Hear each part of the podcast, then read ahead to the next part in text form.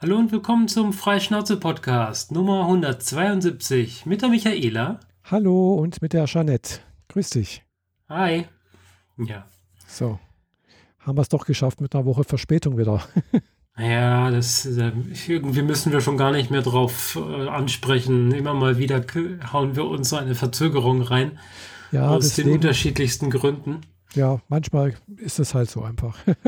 genau. Wir, wir, wir, leben ja nicht davon und wir haben auch äh, keinen strengen Produktionsplan.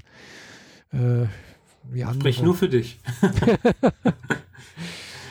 Also letzte Woche habe ich einen Podcast aufgezeichnet. Heute zeige ich einen mit dir mhm. auf. Am Freitag mache ich noch einen oh. und am Sonntag mache ich noch einen. Oh, ja. ja, ich kann auch bloß aufzeichnen, wenn es mir halbwegs gut geht oder wenn wir es auch nicht vergessen. Gell? Letzte Woche haben wir es leider irgendwie verpennt.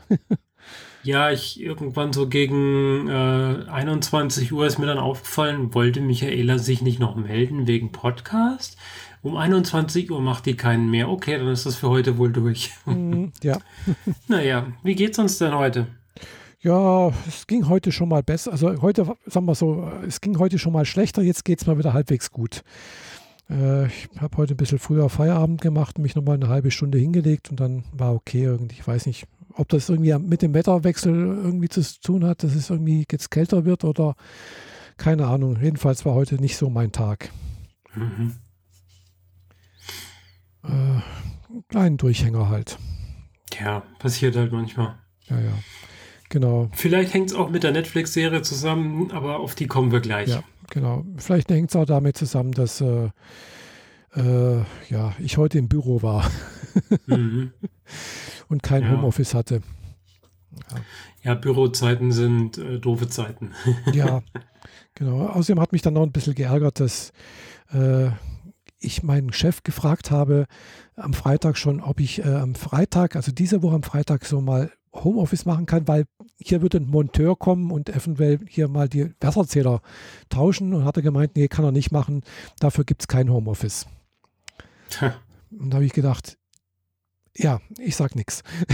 Mhm.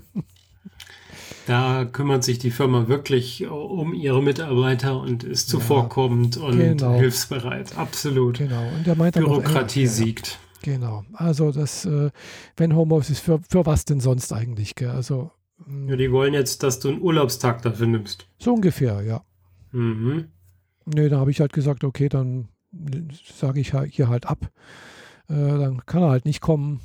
Er versucht eh schon seit zwei Jahren hier die Wasserzähler zu wechseln. da kommt jetzt auf zwei Monate auch immer an. Ja, oder, oder ein so. halbes Jahr oder sowas, ist egal. Die sind eh per Funk auslesbar. Es geht bloß darum, dass die blöden Wasserzähler ja alle zwei Jahre getauscht werden müssen, weil es ja dann geeichte, neue geeichte sind. Mhm. Äh, und äh, wenn man halt in einer Mietwohnung lebt und das nicht getauscht wird, dass dann praktisch der Mieter äh, das berechtigt wäre, 10% irgendwie von der Summe oder Vorauszahlung abzuziehen, weil das ja dann keine geeichten Wasserzähler mehr sind. Mhm. Aber ich bin ja Eigentümerin. Ich kann das nicht abziehen. Also. Tja, wem würdest du es denn abziehen wollen? Eben, genau. Ja. Der, der, Stadtwerke.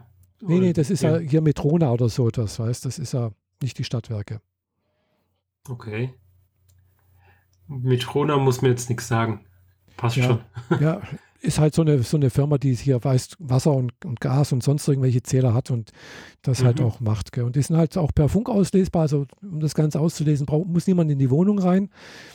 Äh, aber halt, die müssen, die sind halt, ja, wie gesagt, es ist halt irgendwie Vorschrift, alle zwei Jahre läuft, läuft halt eben diese Eich-Dingsbums ab, frisst ab und dann müssen rein theoretisch neue rein. Aber die mhm. funktionieren ja immer noch. Gell. Und in den zwei Jahren glaube ich nicht, dass die sich grundlegend äh, so schlecht zu verhalten, dass sie wahnsinnig schlechter oder falsch äh, liegen, will ich mal sagen.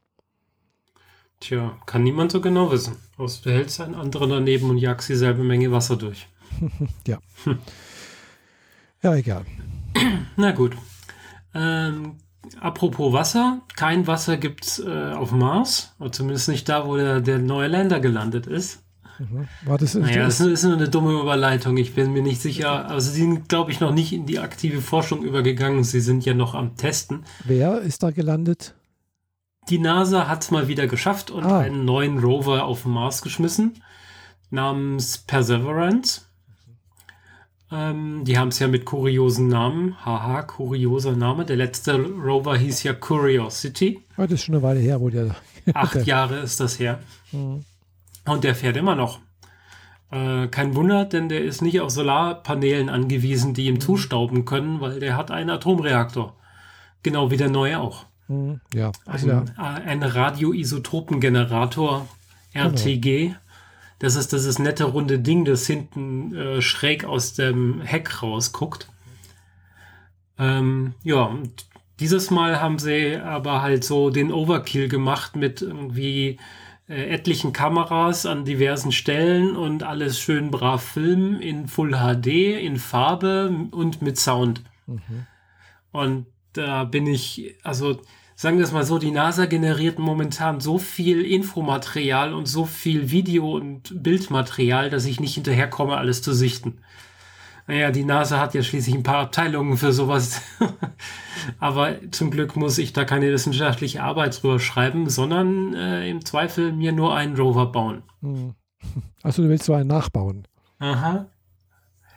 Ja, ja äh, das ist jetzt natürlich die, ähm, also ich arbeite ja eigentlich an meinem Laufroboter, aber der mhm. klappt nicht so, wie ich mir das vorgestellt habe. Ich kriege schlichtweg nicht die Kraft, das Kraftaufgebot in dem kleinen Raum, den ich haben will. Mhm. Wenn ich da größere ähm, Motoren einbaue, dann gucken die an der Seite raus, dann sieht das hässlich aus, dann kann ich es mir auch gleich stecken. Mhm. Und jetzt ich, bin ich am überlegen, ob ich mir so einen Mars Rover baue. Und nur die Frage, welchen. Also entweder ich baue jetzt den aktuellen, mhm. zudem, zudem gibt es echt unglaublich viel Material inklusive 3D-Modelle. Mhm. Ich muss einfach nur das 3D-Modell, das ich von der NASA habe, auseinandernehmen und die Einzelteile in meinen 3D-Drucker schmeißen. Ja. Dann kommt da schon ein Rover bei raus. Im Zweifel skaliere ich vorher die Teile etwas kleiner, weil ich weiß sonst nicht, wie ich den 2,60 Meter Rover durch die Tür kriege. ja, aber tatsächlich stellt sich momentan bei mir so die Frage, ich möchte das Ding auf jeden Fall bauen. Mhm. Also ich möchte einen Mars Rover bauen. Mhm, ja. Und ähm, da ist jetzt die Frage, nehme ich das aktuelle Modell und skaliere es klein, so ungefähr auf eine Länge von 60 Zentimeter. Das macht dann ungefähr 55 Zentimeter Breite und einen Turm oben drauf und so weiter. Ist eine richtig tolle Plattform für ganz viele Experimente. Mhm. Also Experimente, die ich selber bauen kann mit ja. Annäherungssensoren, äh, Binok also zwei Kameras, um Stereo zu sehen, also um Tiefe zu sehen ähm, und alles, was man sonst so da reinpacken kann. Das ist ja mehr oder weniger eine große Kiste mit Rädern. Da passt auch alles schön rein. Aber den müsste ich halt kleiner skalieren und das wäre dann doch nur ein Modellauto, auf dem ganzen, auf dem halt irgendwelche Chips liegen. Da habe ich nachgeguckt. Es gibt ja noch andere Rover. Die NASA war ja mhm. fleißig. Ja. Die äh, Generation vor Curiosity waren ähm, Spirit und Opportunity. Mhm. Die Rover sehen fast baugleich aus und die sind auch so ein Kasten, haben oben drauf aber Solarpanelen, die so ausgeklappt werden. Mhm. Und wenn die ausgeklappt sind und oben der Turm vorne rausguckt, sieht das ganze Ding aus wie, wie eine, wie eine Stubenfliege, die durch die Gegend fährt. Mhm. Weil die Solarpanelen gucken so V-förmig nach links und rechts weg und an der Spitze ist der Turm nach oben, auf dem die zwei Kameras und die restlichen Experimente, also die restlichen Sensoren montiert sind. Mhm. Ja. Der ist 1,20 Meter lang. Müsste ich immer noch kleiner skalieren, aber immerhin hätte er einen Turm, wo ich Zeug einbauen kann. Mhm. Ja, Oder ich gehe noch eine Generation weiter zurück. Mission Pathfinder, die hatte den Sojourner dabei. Das ist wirklich eine kleine goldene Kiste, so Solarpanelen obendrauf und sechs Räder drumrum. Mhm. Mehr nicht. Der hat eine klitzekleine, ganz, ganz dünne Antenne noch, die hochsteht, aber nichts, wo man eine Kamera draufsetzen könnte oder so. Der wäre in 1 zu 1 Originalgröße 60 Zentimeter lang. Oh ja, das ging ja. Das heißt, ich könnte den tatsächlich in 1 zu 1 mir hier auf den Schreibtisch stellen. Mhm. Aber dann habe ich keinen Turm, kann keinen Greifer äh, einbauen, kann keine drehbare Kamera einbauen. Der hat nämlich nur eine feste Kamera, die nach vorne guckt. Mhm. Was auch ein bisschen der Grund ist, warum er dann diesen Auffahrunfall damals hatte, weil der ist mit dieser Kamera grandios in den Stein geknallt. Man erinnert sich da an die Anfang der 2000er, als das passiert ist. Man sagt dem Rover ja immer nur, fahr jetzt mal drei Zentimeter vor. Mhm und dann warten wir die 15 Minuten, bis die ersten Bilddaten eintrudeln. Mhm. Und wenn der Abstand aber weniger als zwei Zentimeter waren, dann knallt er halt gegen den Stein und ah, ja. erzeugt diesen Auffahrunfall. Und das haben sie damals gemacht. wenn ich mich richtig erinnere. Also ich, äh, wenn wir hier Space Nerds haben sollten, die mehr wissen als ich, dann meldet euch. Ich will, will mit euch in Kontakt treten. Ich habe nicht so viele Freunde, die sich so tief in diese Materie eingraben wollen. Ja. Ja. Wahrscheinlich läuft es darauf hinaus, dass ich tatsächlich Perseverance nachbaue. Einfach weil der, ähm, der ist am besten dokumentiert in der Art und Weise, wie ich sie für einen 3D-Drucker mhm. brauche. Mhm. Ähm, das erste 3D-Modell, das ich von der NASA gekriegt habe, war sehr low-poly. Also man konnte zwar erkennen, dass das alles da ist und mit mhm. Texturen auf den 3D-Objekten sah er auch wie ein richtiger Mars Rover aus. Mhm. Aber wenn man die Texturen wegnimmt, hat man dann doch gemerkt, hier wird gefaked. Das sind ja alles grobe Körper, auf denen ein Bild lag. Und dann habe ich angefangen, zumindest mal das erste ein Rad selber zu designen. Mhm. Habe ich in CAD-Software dann gemacht. Und der hat ja so äh, das Profil ist so eine Welle. Das war als solches schon mal recht interessant, das äh, in eine CAD-Software umzusetzen, weil die eigentlich nicht für, für krumme Körper gedacht ist. Habe ich dann mir halt neu anlernen müssen, wie das geht. Und jetzt habe ich zumindest mal ein Rad und eine Radaufhängung. Und wenn ich den auf 12 cm Raddurchmesser mache, komme ich auf 60 cm Länge. Und die Radaufhängungen sind auch alle so groß, dass ich da problemlos richtig dicke Schrittmotoren draufsetzen kann. Mhm. Das heißt, ich habe kein Problem mit Gewicht, ich habe kein Problem mit äh, Größe. Mhm. Ich könnte problemlos bauen. Mhm. Ja, das klingt doch gut.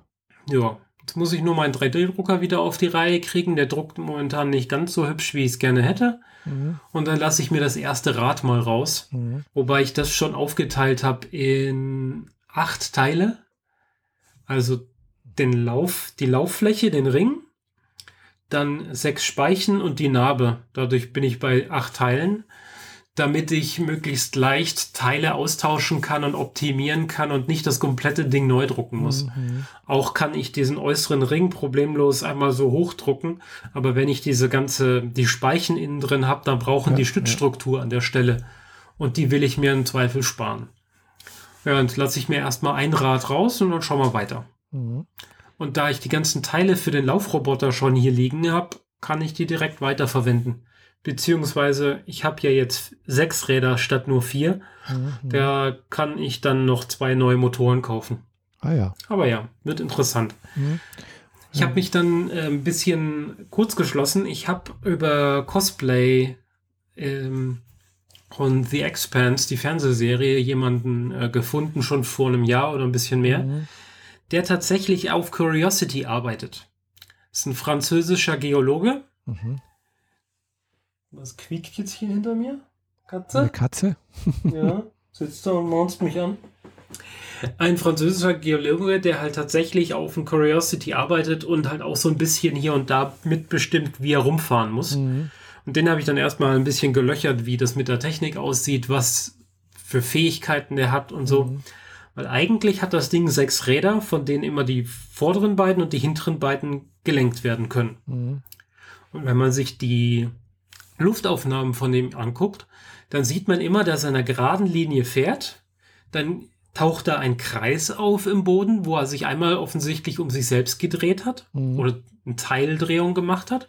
Dann hat er sich wieder geradeaus ausgerichtet und ist wieder die, eine Gerade gefahren. Mhm. Und ich habe mich gefragt, warum machen die das so? Kann der keine Kurven fahren? Weil so ein Differential brauchst du nicht, wenn jedes Rad einzeln aufgehängt ist und so. Mhm. Und äh, dann kam dabei aber raus, dass es viel einfacher ist, seine Position klar zu bestimmen, wenn er nur auf geraden Linien und mit klar berechenbaren Winkeln fährt. Mhm. Weil wenn er eine langgezogene Rechtskurve fährt, dann verzerrt sich alles. Mhm. Und wenn du im dreidimensionalen unterwegs bist und so eine Kurve sorgt meistens dafür, dass Räder ein bisschen mehr durchdrehen. Mhm. Und sie berechnen die Entfernung, die er fährt, anhand der Rotationsgrade, wie weit sich ein Rad gedreht hat. Mhm. Ah ja. Und wenn die durchdrehen, die inneren oder die mhm. äußeren, und der Winkel nicht mehr 100% stimmt, dann fährt er irgendwann in eine Gegend, wo sie eigentlich nicht erwartet haben, dass ah. er ist. Und nachher ist er drei, vier, fünf Meter oder auch 100 Meter vom Ziel entfernt, weil er mhm. den falschen Winkel getroffen hat. Ah, ja. Also sparen die sich das. Ja. Mal gucken, wie ich das umsetzen werde, weil es ist deutlich leichter, mit echten Kurven um Menschen rumzukommen, als wenn ich immer nur geradeaus drehen, geradeaus drehen machen muss. Ja, das stimmt, ja. Äh, ja. ja. wo du vorhin gerade gesagt hast, irgendwas mit äh, äh irgendwie Motoren, die dann rausragen und hässlich aussehen. Mhm. Ist mir tatsächlich eine Anime-Serie dazu eingefallen. Hat zwar nichts mit Curiosity und sonst irgendwas zu tun, aber mit Robotern. Okay. Die da wäre, welche Anime-Serie ist das? Äh, die heißt Knights and Magic. Die gibt es tatsächlich auf Amazon Prime auf Deutsch. Mhm. Äh, ist halt so eine Mecha-Serie, äh, eine Fantasy, äh, bisschen mit so Wiedergeburt und äh, wieder so etwas. Und äh, der Hauptdarsteller ist halt so ein Mecha-Otaku, der in einer anderen Welt wiedergeboren wird und ja, und er entwirft dann halt auch so diese großen Kampfroboter und einmal dabei ist er halt auch irgendwo dabei, die so zu verbessern, dass sie halt mehr Kampfwert gesteigert sind sozusagen und dabei sehen sie aber am, am Anfang erstmal ein bisschen hässlich aus. Mhm. und das ist mir dabei eingefallen irgendwie so. Ja, bei Amazon äh, sieht man nur eine Person. Ich glaube, sie ist weiblich. Nein, das ist der junge Herr. er sieht sehr äh, androgyn aus, wollen wir mal so sagen, aber es ist ein Junge. Aber er trägt mehr oder weniger Overknee-Stiefel und einen Rock. Genau, ja, so ungefähr, aber er ist ein Junge. Eindeutig. Okay, okay, gut. Äh, äh, da sieht man leider nichts von den Mechas. Das muss man dann separat mal googeln, aber auf Amazon sieht man es nicht. Ja, kannst du mal angucken, wenn du Zeit Lust hast. Es ist eine nette Serie, so mal zwischendurch. Hat mir jedenfalls sehr, sehr gut gefallen. Ist von 2017, ist schon eine Weile her. Äh, wo die rauskam, aber es ist tatsächlich, gefällt mir sehr gut jedenfalls. Und äh, ja, da, wie gesagt, er, er, verbessert halt eben so die bestehenden Roboter da, die sind halt so diese Mechas halt, wie man sie so kennt. Äh, bloß halt in der Fantasy-Welt, die dann gegen Ungetüme, Bestien und sonst irgendwas kämpfen und äh, ja, er macht dann halt so einen Aufstieg so vom, vom, was weiß ich, vom Schüler, der ein bisschen Magie kann, bis zum Wunderknaben, der da halt, und er ist halt äh, ein, ein äh, aus unserer Welt ein, äh, soll sagen, ein begnadeter Programmierer, der halt in einer anderen Welt wiedergeboren wird. Also. Okay.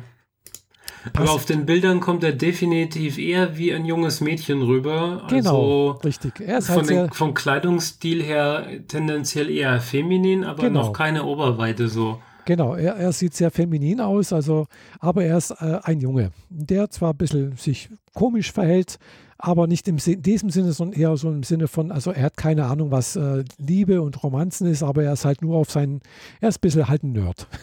er ist ein Vollnerd. also wenn, wenn man im Cosplay ein Crossdressing machen will, dann ist dieses Outfit hier total gut, weil du weißt es nie. Ja, genau. Also es gibt hier ein paar Bilder, wo es aussieht, als hätte er ein Minikleid an und ja, diese genau. Overknee-Stiefel und so weiter. Genau. Ja, ja. Okay, gut. Kann man so machen. Ja. Irgendwie nee, also, interessant. Ja, doch. Also ist eine nette Serie, wie gesagt, falls man sowas mag. mhm. und die Zeichner wollten also eigentlich eine Mädchen-Battle-Serie äh, machen und dann meinte wohl irgendjemand, wir brauchen aber da einen jungen Charakter drin. Vielleicht, ich weiß es nicht, wie das Whatever. entstanden ist. ja, gibt es manchmal okay. solche Sachen. Knights and Magic, genau. Mhm. Ja. ja, die sehen, die Roboter, mit denen er da zu tun hat, die sehen alle ein wenig runder aus, als man es von Gundam gewöhnt ist. Mhm.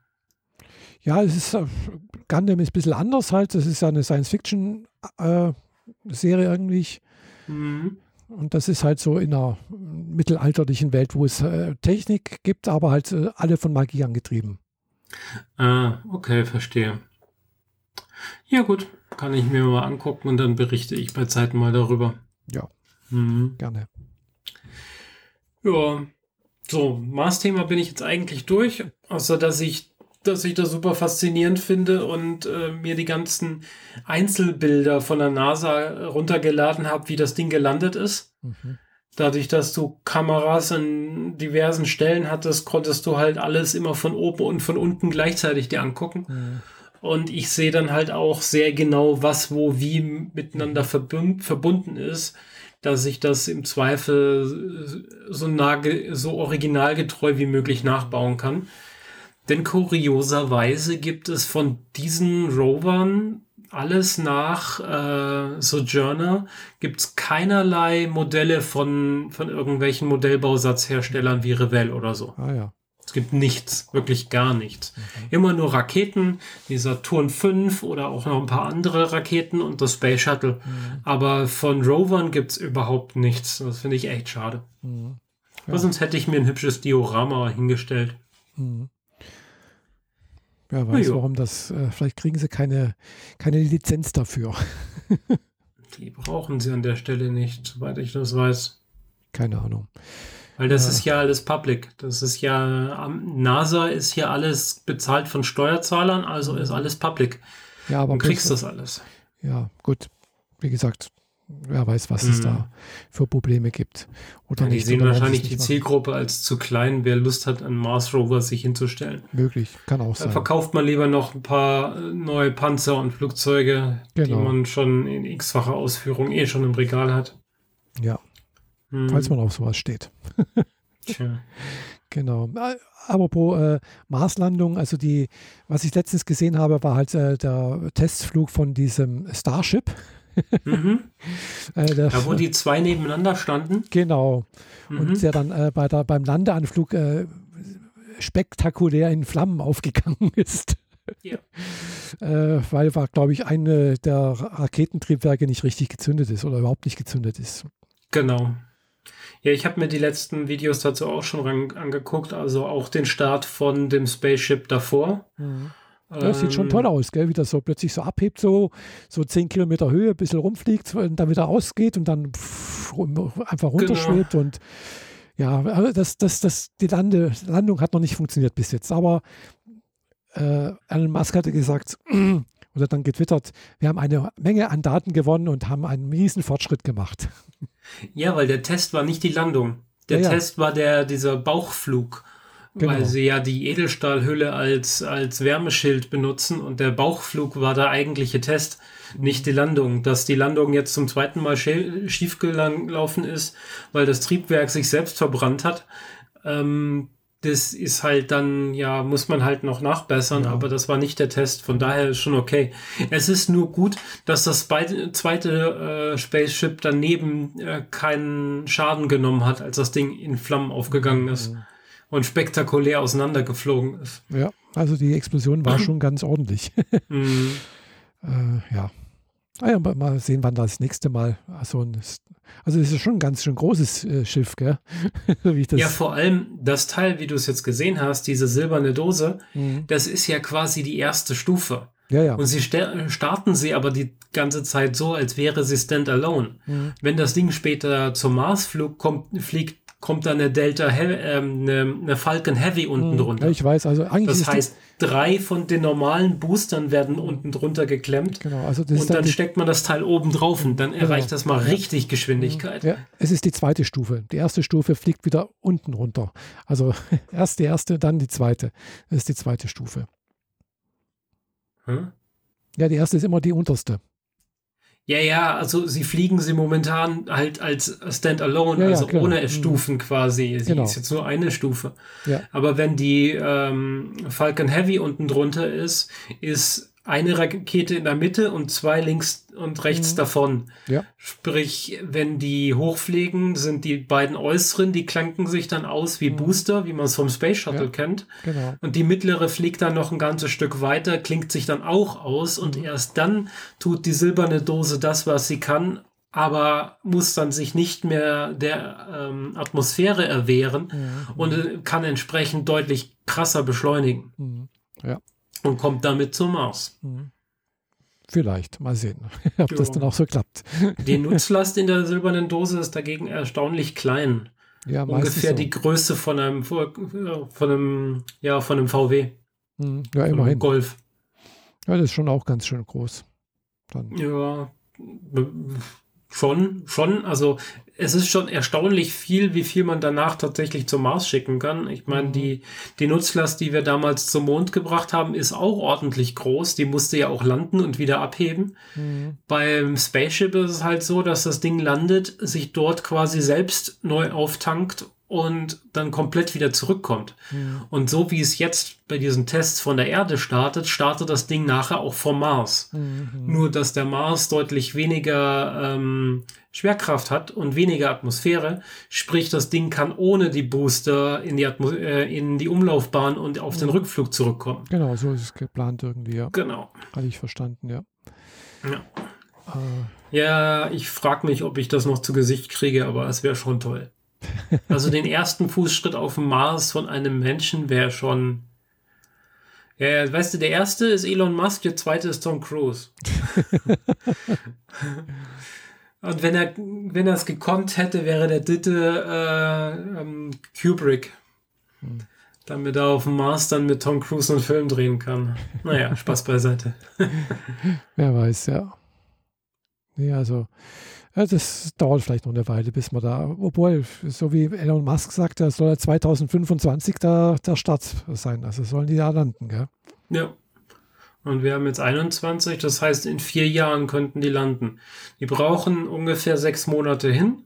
Mhm. Das heißt, die Möglichkeit besteht, dass wir das noch sehen, diese Dekade. Ja. Mhm. Also, ja, schauen wir mal ob das dann auch wirklich so kommt. Ja. Um eine ganz andere Dekade geht es in einer Netflix-Serie, die wir beide geguckt haben. Also ich habe die ersten zwei Folgen geguckt, du hast sie schon komplett geguckt von den mhm. sechs Folgen, nämlich äh, das Zeitalter der Samurai. Genau. Ja. Eine, eine Doku-Action-Serie, könnte man sagen. Ja, so viel Action, ja, ein bisschen Action, ja, schon klar. Es sind halt Spielszenen mit dabei. Äh, Prinzip die Geschichte der Reichseinigung Japans äh, wird dargestellt, so von mhm. der Zeit der streitenden Reiche, äh, wo halt über 100 Jahre lang verschiedene Lokalfürsten sich gegenseitig massakriert haben, äh, bis zur Reichseinigung unter Hideyoshi. Mhm. Und auf dem Weg dorthin natürlich Oda Nobunaga, äh, was da, welche Intrigen es gab und sonst irgendwas, dann Hideyoshi und zum Schluss halt eben äh, Ieyasu äh, Tokugawa. Ja. Und äh, Ieyasu Tokugawa, der im Prinzip halt heißt er dann das Tokugawa Shogunat, das dann über 250 Jahre lang auch Bestand hatte, bis äh, 1800 noch was, wo dann Perry, äh, amerikanischer äh, Kapitän, Prinzip Japan dazu gezwungen hat, äh, sich zu öffnen. Mhm. Ja, und ich habe ja bisher nur die ersten zwei Folgen gesehen, sprich, ich bin noch nicht so weit. Also Ieyasu ist mir jetzt schon ein Begriff und diese Verschwörung mit seiner Ehefrau. Mhm. Ja, das, da gab es einige Verschwörungen und äh, Intrigen und äh, sonst irgendwas und äh, Kampf gegen die und Kampf gegen jene und keine Ahnung, also das ist relativ viel Kämpfe, äh, klar, das waren halt Kriegsfürsten alle. Äh, und äh, das ging halt so weiter. Irgendwann mal ist eine ganze Folge, ich glaube die vorletzte sogar, wo Hideyoshi dann halt gemeint hat, so hat im Prinzip das ganze Reich geeinigt, also ganz Japan geeinigt. Äh, ja, die Kriegsfürsten, die müssen irgendwas zu tun haben, weil die haben ja nichts anderes wie, gehabt, bis, wie bisher wie Krieg führen. Mhm. Wir greifen jetzt mal noch China an, gell? Äh, fragen mal die Koreaner, ob wir da mal durchmarschieren dürfen. Haben natürlich abgelehnt, klar. und äh, hat dann erstmal gegen Korea Krieg geführt und hat dort auch, was weiß ich, wie viele hunderttausend Leute einfach mal abmassakriert und keine Ahnung was. Und also das kommt dann halt auch noch mit drin vor, gell? Also okay. Also es waren keine netten Leute, gell? Es, es wurde da, und verrückt geworden sind sie dann teilweise auch. Wahrscheinlich haben sie zu viel getrunken. Äh, also beim Oder oder ja, macht hungrige Mönchen halt. Ja, Oda Nobunaga, also so wie sie ihn dargestellt haben, der war halt erstens mal sehr, ja, äh, hemmungslos und hat auch meistens irgendwie die Sakeflasche in der Hand gehabt, zumindest in der Netflix-Serie. Der hat immer, in jeder einzelnen Szene, in der man ihn sieht, hält er in einer Hand dieses kleine Schälchen und Genau, trinkt. genau. In jeder einzelnen Szene. Ja, genau. Egal, ob er äh, irgendwo im Feld ist und den anderen beim Kämpfen zuschaut, ob er Genau. auf seinem Thron sitzt und bei der Exekution von irgendwie ganz unbescholtenen äh, Zivilbevölkerung oder sich anguckt, wie ein Kloster abgefackelt wird. Immer steht er da und trinkt. Ja, genau. Das ist schon. Gell, Und äh, ich vermute mal, Hideyoshi wird nicht viel besser dran gewesen sein, der ja als Bauer angefangen hat, als, als Fußsoldat und sich praktisch bei Oda Nobunaga halt äh, die, die Ränge hochgearbeitet hat bis zum General. Äh, Ist das der, der in der Serie als dieser relativ dicke dargestellt wird? nee, nee, nee. Ah, das war dann äh, der, der Bärtige. Also äh, ich habe mal irgendwo da auch gelesen, der wurde dann auch das Affengesicht in, in Japan genannt, weil, also von den, von den Adligen. Er war halt ein Außenseiter, er war halt kein Adliger. Mhm. Äh, witzigerweise hat man ihn dann trotzdem irgendwie zum Premierminister ernannt und äh, irgendwelche äh, Schriftgelehrten oder Gelehrten haben dann doch irgendwie was konstruiert, wo er dann halt doch irgendwie aus irgendeiner adligen Nebenlinie irgendwie heraus äh, konstruiert wurde, stammen würde. Weil sonst hätte das nicht werden können. Okay. Äh, ja, also der Ich glaube keiner äh, Schriftgelehrten, Ja, ja. die du nicht selbst So bestochen hast. ungefähr, genau. Also, und äh, der ist dann auch äh, zum Schluss halt auch äh, ja, mehr oder weniger verstorben an, ja, also er war halt auch ein bisschen paranoid und sonst irgendwas. Wahrscheinlich hat er halt auch zu viel getrunken und äh, äh, das kenne ich ja auch, dass dann, dass man dann auch sowas wie so Sachen bekommt, wenn man da als im Endstadium wie, äh, na, wie heißt wieder, Verfolgungswahn, äh, Sachen irgendwie sieht, die man, die nicht da sind und sowas. Also Mhm. äh, das kann, kommt dann schon auch vor. Okay.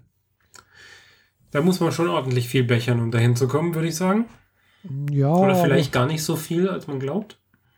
ja, wenn du halt, was weiß ich, über 20 Jahre sowas trinkst oder regelmäßig, dann kann das schon mal passieren, gell? Mhm. denke ich mal. Ich weiß es nicht. Also, ja, kann schon sein. Ist unterschiedlich, denke ich mal, wie viel, sonst irgendwas. Also, ja. Jedenfalls, äh, wer weiß, was, was da noch alles. Bei, gut, beim, Nobu, äh, beim Nobunaga nicht, sondern beim Hideyoshi wurde auch nachge nachgesagt, dass er sich bei einer Konkubine mit Syphilis angesteckt hatte. Kann auch sein, dass es das war. Mhm. Okay, ja, ist auch nicht unbedingt hilfreich. Nee, ja, also äh, jedenfalls erst dann halt ohne, hatte dann zwar einen Thronfolger, jedenfalls zum Schluss hat es halt alles Tokugawa äh, gewonnen sozusagen. Ja, der Mhm. halt äh, sozusagen am, am längsten ausgeharrt hat und so am längsten äh, hier mh, den längsten Atem hatte, ein bisschen Geduld gezeigt hatte. Wenn man das Ganze ein bisschen in, in Romanform sich anschauen möchte, kann, das, kann man das auch bei in dem Roman äh, Shogun nachlesen von äh, James Clavell. Ja. Den es aber leider nicht mehr auf Deutsch, äh, also nur noch im, im Antiquariat gibt. Da muss man im Zweifel ein bisschen mehr Geld hinlegen und sich damit anfreunden, dass das Buch dann nicht mehr in so Top-Zustand ist im Zweifel. genau. Oder man liest es auf Englisch, da gibt es es als E-Book. Hm. Genau. Also Also kein das, deutsches E-Book? nein, gibt es nicht. Ich habe nämlich bestimmt grad- irgendwelche Leute, die das eingescannt haben und irgendwo rumliegen haben. Vielleicht. Muss man noch Ahnung. ein bisschen stöbern. Mhm. Also ich habe ich hab ein altes äh, Ausgabe, ein Taschenbuch habe ich da, habe ich, glaube ich, das Buch habe ich, glaube ich, sechs, sieben Mal gelesen, weil es halt eben genau diese Zeit dieser, dieser streitenden Reiche aus Sicht eines äh, Außenseiters äh, darstellt, eben dieses John Blackthorne, eines äh, englischen Kapitäns, der eine niederländische Karavelle dort äh, aus Versehen halt dort gestrandet ist, halt äh, Schiffbruch erlitten hat und halt in, in so einem Herrschaftsgebiet eines Daimios äh, landet und halt dann dort gefangen genommen wird, dann eben auch auf diesen Toranaga. Klingt sehr ähnlich wie Tokugawa, äh, ist auch sehr, sehr stark diesem nachgezeichnet. Also es, es wird, die heißen teilweise ein bisschen anders, aber sehr ähnlich in diesem Roman, aber es kommt genau das, ungefähr wird diese Geschichte erzählt. Äh, und äh, halt aus einer romanhaften Schilderung heraus Mhm.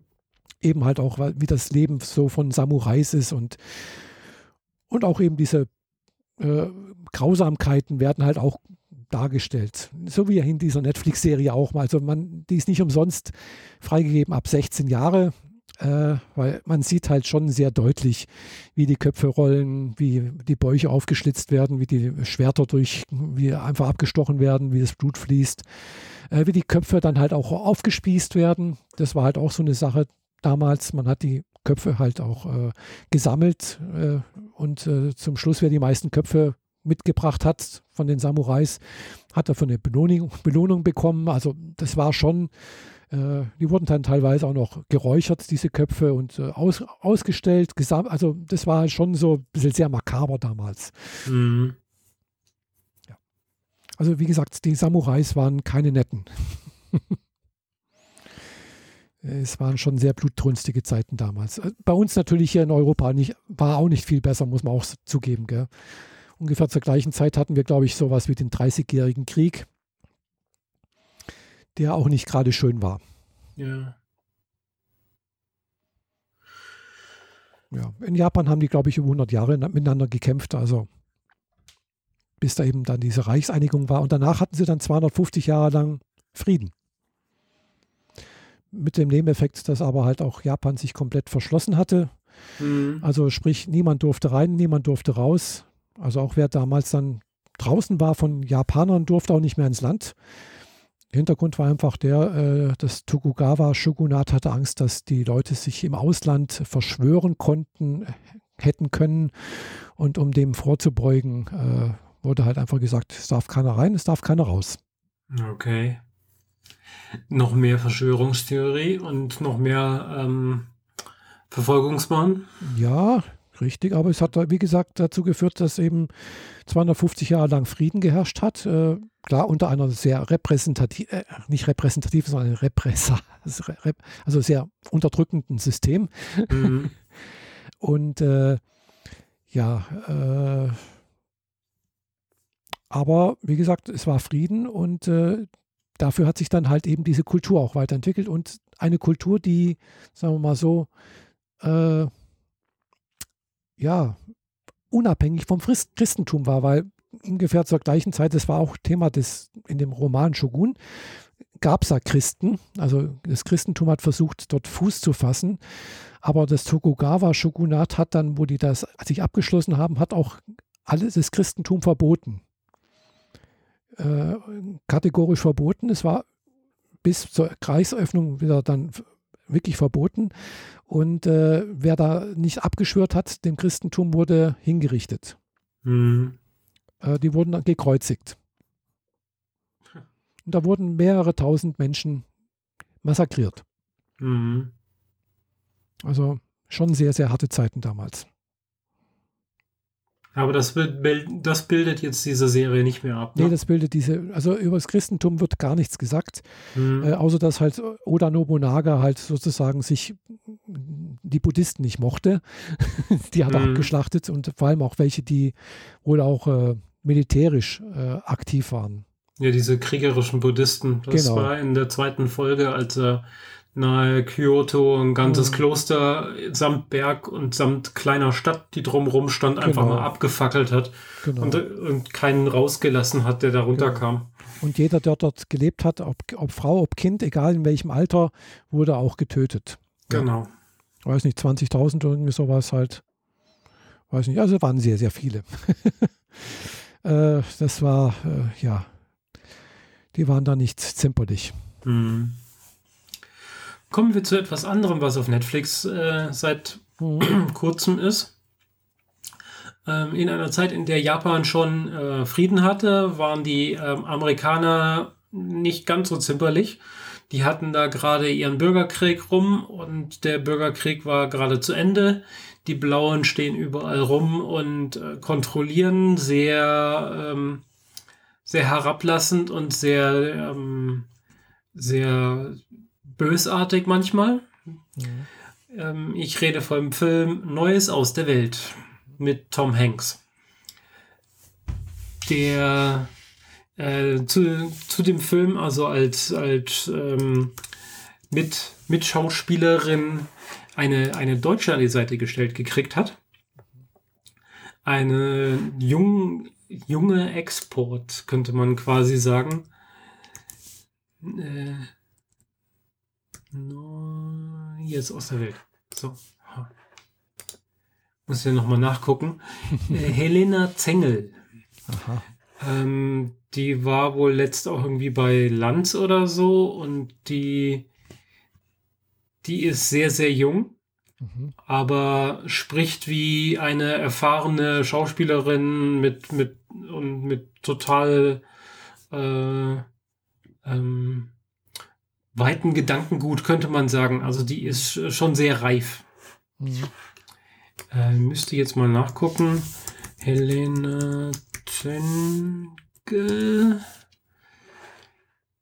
Die ist halt 2008 geboren. Hm. Die ist halt 13. Oh. Naja, noch ist sie 12. das ist schon okay. Und die spielt halt neben äh, Tom Hanks mhm. diesen Film der ähm, da spielt im nicht mehr ganz so wilden Westen. Also Bürgerkrieg ist ja schon rum, die Sklaverei ist da, beziehungsweise ist jetzt in Teilen schon wieder fast verboten. Noch nicht komplett, aber sie arbeiten wohl irgendwie dran.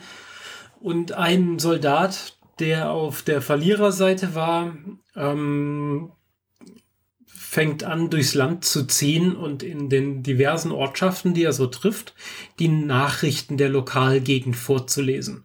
Weil in der Zeit längst nicht jeder lesen und schreiben konnte und keine Zeit zum Lesen hatte, weil im Zweifel dauert das auch länger, als jemandem zuzuhören. Also reist er durch die Ortschaften und dann im, im Gemeindehaus oder Stadthaus kommen dann alle zusammen und für einen Diner, ein relativ kleines Geldstück, also vom Wert her. Ähm, konnte sich jeder dann in diese Halle dazusetzen und ihm zuhören. Und er erzählt, er, er macht das auch noch ein bisschen showmäßig. Also er versucht den Leuten, wenn er, wenn in der Ortschaft gerade irgendwie eine schlechte Situation vorherrschen, die Leute alle Trübsal blasen, dann versucht er ihnen noch ein bisschen Hoffnung mitzugeben. Mhm. Und in einem dieser Orte ähm, trifft er halt auf einen umgekippten Waggon. Die Eltern sind aufgehängt worden, weil es waren Schwarze. Mhm. Und das war halt so in dieser Gegend, die äh, waren da extrem rassistisch und haben die Mexikaner und die Schwarzen und die Indianer abgemurkst, ähm, wo sie es nur konnten. Mhm. Und sie hat sich halt retten können, weil sie blond und weiß war, aber in einem Indianer-Outfit rumrennt. Also mir, mich entschuldigt bitte diese die diversen Worte. Das muss einfach jetzt in den Kontext von diesem Film reinpassen. Mhm. Wenn ich jetzt sage, hier die, die amerikanischen Ureinwohner und so weiter, ja, ich packe es nur in die, ins Wording von dem Film. Mhm. Also damit wir hier nicht wieder böse Kommentarmails kriegen. Ähm, jedenfalls äh, stellt sich halt heraus, dass die dieses blonde Mädel ursprünglich ähm, mit ihren Eltern aus Deutschland herkam. Also sie spielt quasi auch eine Deutsche, spricht aber im mhm. Film kein Deutsch. Und ähm, dann kamen die Indianer und haben ihren Ortschaft und ihre Eltern abgemurkst und sie ge geraubt, als sie noch ein kleines Kind war. Also sehr viel kleineres Kind irgendwie vier Jahre oder so. Ich bin mir nicht mehr ganz sicher. Und die wächst dann halt bei den Indianern auf und sieht sich aber auch vollständig als Indianerin, hat deren Sprache gelernt und deren Bräuche und all das. Mhm. Und jetzt sind die Leute, mit denen sie irgendwie unterwegs sind, alle tot und sie ist alleine und hat jetzt zum zweiten Mal ihre Heimat und ihre Eltern verloren. Und Tom Hanks soll sie jetzt eigentlich abliefern, aber das klappt nicht so richtig und hat sie halt jetzt an der Backe. Mhm und wie es dann weitergeht. Der zieht halt weiterhin durch die Ortschaften und versucht die Nachrichten vorzulesen. Sie ist natürlich ein Magnet für Probleme, aber halt auch von der ähm, Vergewaltigerfraktion Probleme. Tauchen dann halt so ein paar Leute auf, die meinen, ich kauf dir dieses Mädel ab und wenn du es nicht verkaufst, dann schieße ich dich über den Haufen und nimm's mir so. So, mhm. diese Situation gibt es hier mehrmals. Ja, äh, ich fand den Film echt gut. äh, hier in Netflix steht er als rau, bewegend und western drin. Das würde ich voll zustimmen. Also er ist zwar ab 12, aber er ist schon, es wird schon vermittelt, in dieser Welt war Überleben noch schwierig, sag ich mal. Gut gesagt, ja. Ja. ja. Und äh, nicht jeder war immer freundlich zu einem. Ja. Jo, kann ich empfehlen. Neues aus der Welt. Ist ja auch ein bisschen durch die Medien gegangen, als der rausgekommen ist. Äh, er ist schon von diesem Jahr, ich weiß nicht mehr genau, ich glaube ähm, Anfang Februar ist er hier aufgetaucht. Hab's jetzt nicht mehr auf dem Schirm. Aber er ist immer noch unter heute die Nummer 5 unter den Filmen auf Netflix. Mhm. Also kann man gut gucken. Jo. Jo. Dann übergebe ich an dich mal wieder ein Anime. Ja, und zwar, was hat man jetzt als nächstes hier? Weil da habe ich ja äh, dann auch noch ein Anime zum draufsetzen. Ja, ich kann, äh, genau. Äh, auf Crunchyroll sind wieder ein paar neue Animes erschienen. da möchte ich jetzt mhm. mal auch ein äh, beispielhaft hervorgreifen. Also den gibt es schon länger auf, auf Anime on Demand, aber die Anime on Demand Webseite ist ja mit äh, Crunchyroll letztes Jahr oder vorletztes Jahr mehr oder weniger fusioniert worden, sodass jetzt so nach und nach eben die manche Sachen doch auch auf äh, Crunchyroll erscheinen. Und äh, einer meiner Lieblingsanimes ist das jetzt K-On! Gibt es jetzt auch auf Crunchyroll, auf Deutsch und auf Japanisch äh, mit Untertitel. Nee, glaube ich, bisher nur auf, auf ja, doch in beiden Versionen gibt es das, genau. Und äh, K-On! ist von Kyoto Animations äh, ist eine, ja, wenn man es weiß, die machen halt sehr, sehr gerne so Moe-Sachen. mhm.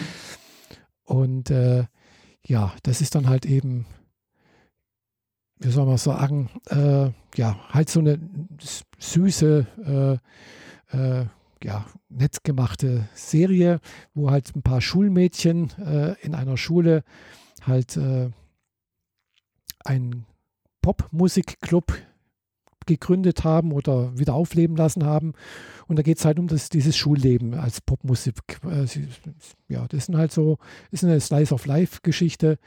Schulband-Geschichte quasi. Ja? Genau, Schulband-Geschichte mit ein bisschen Musik und sonst irgendwie. Es ist wirklich sehr nett gemacht. Äh, also es ist einfach eine, eine gute Laune-Serie, würde ich mal sagen. Also mir, mir gefällt sie sehr, sehr gut. Kann man sich gut angucken. Nette Musik nette Charaktere. Leider ist, ist bisher nur die erste Staffel äh, auch bei Crunchyroll erschienen. Die zweite Staffel muss man sich dann bis jetzt immer noch auf Anime on Demand anschauen. Die erste Staffel hat zwölf, nee, 13 Folgen, nee, 14 Folgen, also mit zwei OV, OVAs dazu, also zusätzliche Folgen, äh, die halt noch ein bisschen weiterführen. Und dann gibt es aber noch eine zweite Staffel mit, glaube ich, 24 Folgen. Allerdings okay. nicht auf Crunchyroll. Die kriegt man dann wo? Auf Anime on Demand. Also. Genau. Also die, die anderen, die zweite Staffel. Genau. Mhm. Mhm. Und äh, ansonsten, äh, wenn wir noch schon mal bei Anime on Demand sind, ja. äh, da ist mir noch eine eingefallen, da gibt es auch so nach und nach, ist ein Edgy-Anime. also wenn ich weiß, was Edgy ist, ist es, äh, sagen wir mal so, es geht um explizites Darstellen von erotischen äh, Sachverhalten. Äh, Sehr politisch korrekt ausgedrückt. und äh, dieser Anime heißt äh, Why the hell are you here, Teacher? Mhm. Das sind ganz kurze Folgen, die sind also höchstens 15 Minuten lang. Äh, das sind so ganz kleine Schnipsel sozusagen. Und wie das Name schon sagt, auf Deutsch, äh, was, zum was zur Hölle, was machst du hier, Lehrer? Mhm. In dem Fall Lehrerin. äh, ja, es werden, sagen wir mal, sehr kuriose äh, Begebenheiten an sehr kuriosen Orten dargestellt. Und da ist jetzt eben auf Anime on Demand äh, die erste Folge auf, mit deutschen, auf, nee, eine deutsche Übersetzung rausgekommen und ohne Verpixelung, wohlgemerkt. Also äh, okay. So, so ist eine zwölfteilige Folge, Serie, die auch jetzt so nach und nach wohl dann irgendwann mal auch äh, als Blu-ray rauskommen soll und dann halt eben auch äh, dann unzensiert. Bisher ist es eben nur zensiert äh, auf äh, dieser Plattform zu sehen. Die soll aber jetzt eben nach und nach auch unzensiert rauskommen. Aber Michaela, promotest du hier etwa Pornos? Nee, so weit gehen wir nicht. Das ist also, würde ich jetzt nicht als Porno sagen. Das ist es. Äh, man sieht dann, sagen wir so, amerikanische, für amerikanische Verhältnisse wäre es wahrscheinlich pornografisch, weil man sieht dann vielleicht ein paar Brüste mit Nippeln äh, und ja, das war es dann, glaube ich, auch schon so ungefähr. Mhm. Na gut. Ja, also man sieht keine sonst weiteren Geschlechtsteile. Also habe ich bisher jedenfalls keine gesehen. Aber in der ersten Folge, äh, ja, war auch, äh, ja. Nee, Weiß ich nicht. Man muss es sich angucken. Also es ist wirklich sehr, sehr speziell und sehr, sehr lustig irgendwie. Also, also es ist halt vor allem lustig. Na gut, von mir aus. Es gibt auch einen Manga dazu. Kann man sich auch, kann man auch kaufen, angucken und lesen, der inzwischen abgeschlossen ist. Okay. Es geht immer um verschiedenste Lehrer, die eine Beziehung zu einem Schüler haben. Mhm. Oder dann äh, beginnen sozusagen. Die natürlich dann nie, nie, niemals explizit wird, weil sie sind ja anständig. Gell? Also es kommt nie Aber den Leuten spritzt ständig Blut aus der Nase, oder wie? Das kann schon mal passieren, ja. Mhm. so äh, übertrieben, ja. Nee, das also, ist ja die, die, äh, Schreibweise der Japaner, wenn sie zeigen wollen, dass äh, der Kollege jetzt einen neuen, einen neuen Schlüpfer braucht. So ungefähr. Mhm. Ja, nee, also da sind sie, das weiß ich jetzt nicht, das mit dem Blut aus der Nase, hm, ja, keine Ahnung, weiß ich nicht mehr. aber. Du hattest aber auch ein Anime gesehen. Genau, also momentan gucke ich noch ein Anime auf Netflix. Ähm, Kagegurui. Kagegurui, das Leben ist ein Spiel. Ähm, ist auf Netflix zweimal vertreten, einmal als Anime-Serie und als, einmal als Realserie. Real habe ich nur die erste Folge geguckt, aber das äh, war mir dann. Die, die Serie ist grundsätzlich arg übertrieben, aber in Real machte das mir einfach nicht so viel Spaß wie als Anime. Mhm. Ähm, es geht um eine, wie so typisch japanisch, eine Schule. Mhm. mit, mit Schulklassen, aber es ist völlig egal, wie gut du in der Schule bist. Auf diese Schule werden nur die, die besser betuchten Kinder äh, eingereiht, die sowieso halbwegs intelligent sind. Ja. Und ähm, das Einzige, was zählt, ist, wie gut du spielen kannst. Spielen im Sinne von Glücksspiel. Und dabei äh, spielt die Art und Weise, welches Spiel, gar keine Rolle. Mhm. Weil teilweise denken sie sich auch einfach neue Spiele aus oder wandeln irgendwie vorhandene Spiele ab, damit sie besonders gemein, undurchsichtig oder sogar äh, körperverletzend sind. Mhm. Und es ist, es ist irgendwie wie eine Schulserie, die man ein bisschen zu lange mit, mit Saw in einen Raum gestellt hat. Das ist schon diese Serie, wo, also Serie an Filmen, wo Leute nur an den Schlüssel kommen, wenn sie sich vorher das Fußgelenk absägen und solche Sachen. Also diese Splatter-Serie. Äh, der erste Teil war wohl noch relativ gut. Danach war es einfach nur noch äh, brutal und blöd. Ähm, gut, das mögen jetzt Soft-Fans anders sehen, aber ich fand's, das war nicht, nicht das, was ich gucken will.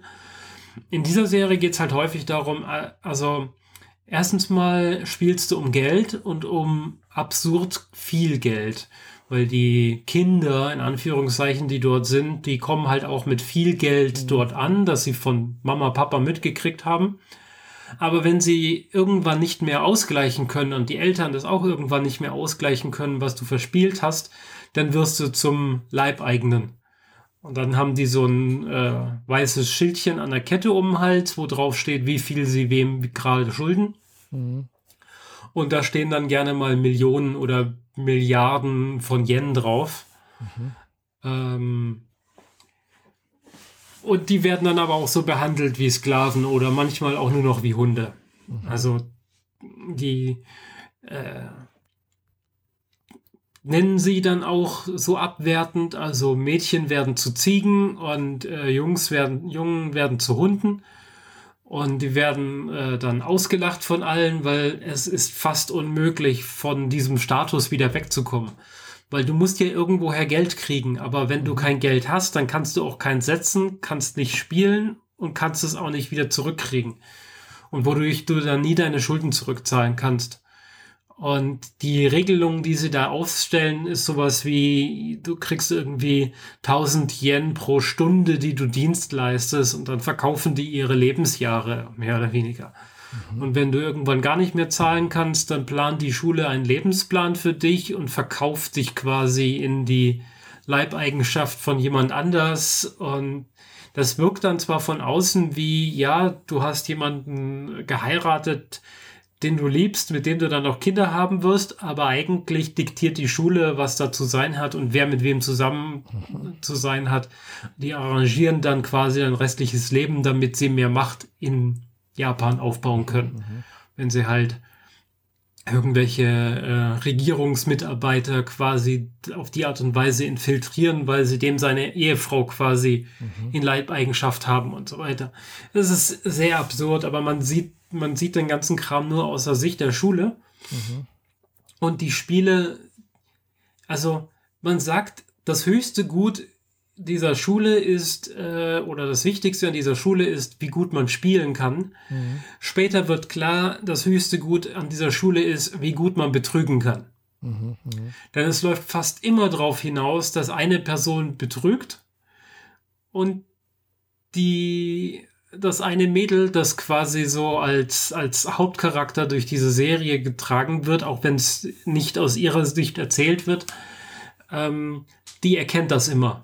Mhm. Was dann auch schon irgendwann gefühlt ein bisschen langweilig wird, weil man nie so ganz sicher ist, hat es jetzt geschnallt, dass da wohl irgendwie betrogen wird oder nicht oder durch äh, intelligent gesetzte Kommentare werden Menschen verunsichert und dann weiß man auch nicht mehr genau, wie es jetzt weitergeht.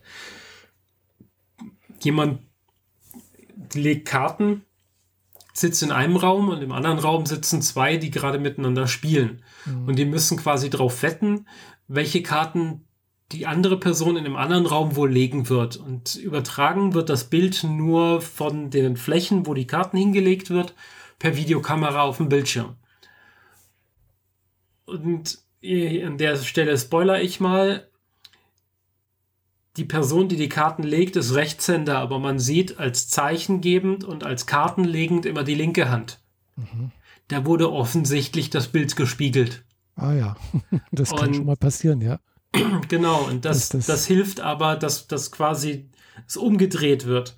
Mhm. Weil wenn man wenn du selbst die Kameraführung beeinflussen kannst, mhm. dann hast du bei fünf Karten ja die Möglichkeit, das zu spiegeln. Die mittlere Karte bleibt immer die mittlere Karte, aber die vorderen zwei und die hinteren zwei kannst mhm. du austauschen und dadurch kannst du halt Treffer draufsetzen, die du auch gewettet hast oder nicht draufsetzen. Mhm. Also wenn du die Kontrolle über die Kamera hast. Und die, die Mitspielerin, die nicht die Kontrolle hat, ähm, lernt aber herauszufinden, äh, dass es eben, dass sie eben getrickst wird und baut es in ihren Lösungsplan quasi mit ein. Und das passiert hier die ganze Zeit. Es ist faszinierend, insbesondere auch der Zeichenstil, weil die Leute regen sich ständig auf und sind halt entweder ho himmelhoch jauchzend, wenn sie gewinnen, oder zu Tode betrübt. Dazwischen gibt's irgendwie nichts und entsprechend sind ihre Gestiken und Mimiken. Und immer wenn eine Person nahe am Ausrasten ist in eine dieser beiden Richtungen, ist es so, als würde die Kamera direkt unterm Kinn sein. Und du hältst dann noch eine, eine Lampe hin. Weißt du schon, wie so eine Lampe im, mhm, im ja. wenn du so eine Gruselgeschichte am Lagerfeuer machst, hältst du die Taschenlampe unters Kinn, dann hast du tiefe Augenhöhlen und siehst gruselig aus. Und dies, das benutzen sie, um die Gesichter wirklich krass zu überzeichnen. Man sieht, wenn der Mund offen ist, sieht man die einzelnen Zähne Und die ganzen, die ganze Muskelstruktur des Gesichts wird stark hervorgehoben. Viel, viel heftiger, als es je irgendwo in einem Anime sonst gesehen hätte. Also, dass Leute mal ausrasten, ja, dann passiert es gerne, dass mal so Emojis über den Köpfen auftauchen, kennt man ja. Mhm, Aber ja. dass es so krass auf gezeichnete Mimik rausläuft, hatte ich bisher noch nicht gesehen. Es ist ein bisschen wie ein Autounfall. Man will nicht hingucken, aber man muss weiter gucken. Deswegen, ich gucke das momentan so zum Mittagessen eine oder zwei Folgen. Die gehen auch nur so 20, 22 Minuten oder so. Mhm, ja. Ich finde es sehr faszinierend, auch wie gespielt wird. Und irgendwann hat, hat man dann vielleicht auch so ein bisschen Lust, mal wieder irgendein Kartenspiel zu spielen. Aber es ist nicht so, dass es dieses, es ist eine Serie über Go und dann wollen alle Go spielen, sondern in jeder Folge wird was anderes gespielt. Oder ein Spiel läuft über zwei, drei Folgen, kommt auch mal vor. Und dann haben die die Spiele aber schon so derart abgewandelt, dass du nicht mehr weißt, ob du das überhaupt so umsetzen kannst. Mhm.